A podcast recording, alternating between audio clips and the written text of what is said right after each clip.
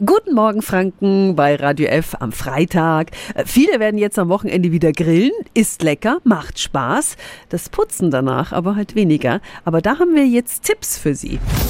Radio F. Jetzt Tipps für ganz Franken. Hier ist unser Wiki Peter. Rost, alte Asche, klebrige Fett- und Essensreste.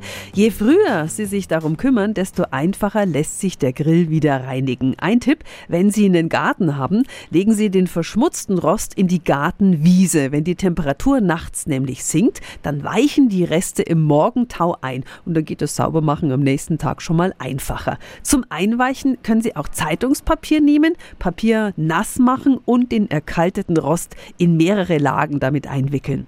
Noch einfacher geht's bei Gasgrills. Deckel runter, höchste Stufe einstellen, nach wenigen Minuten ausschalten.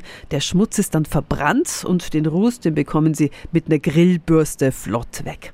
Noch ein kleiner Tipp zum Schluss. Es hilft auch, den Rost vorm Grillen mit Öl einzupinseln oder nehmen Sie Backtrennspray und es gibt auch sogenannte Grillmatten.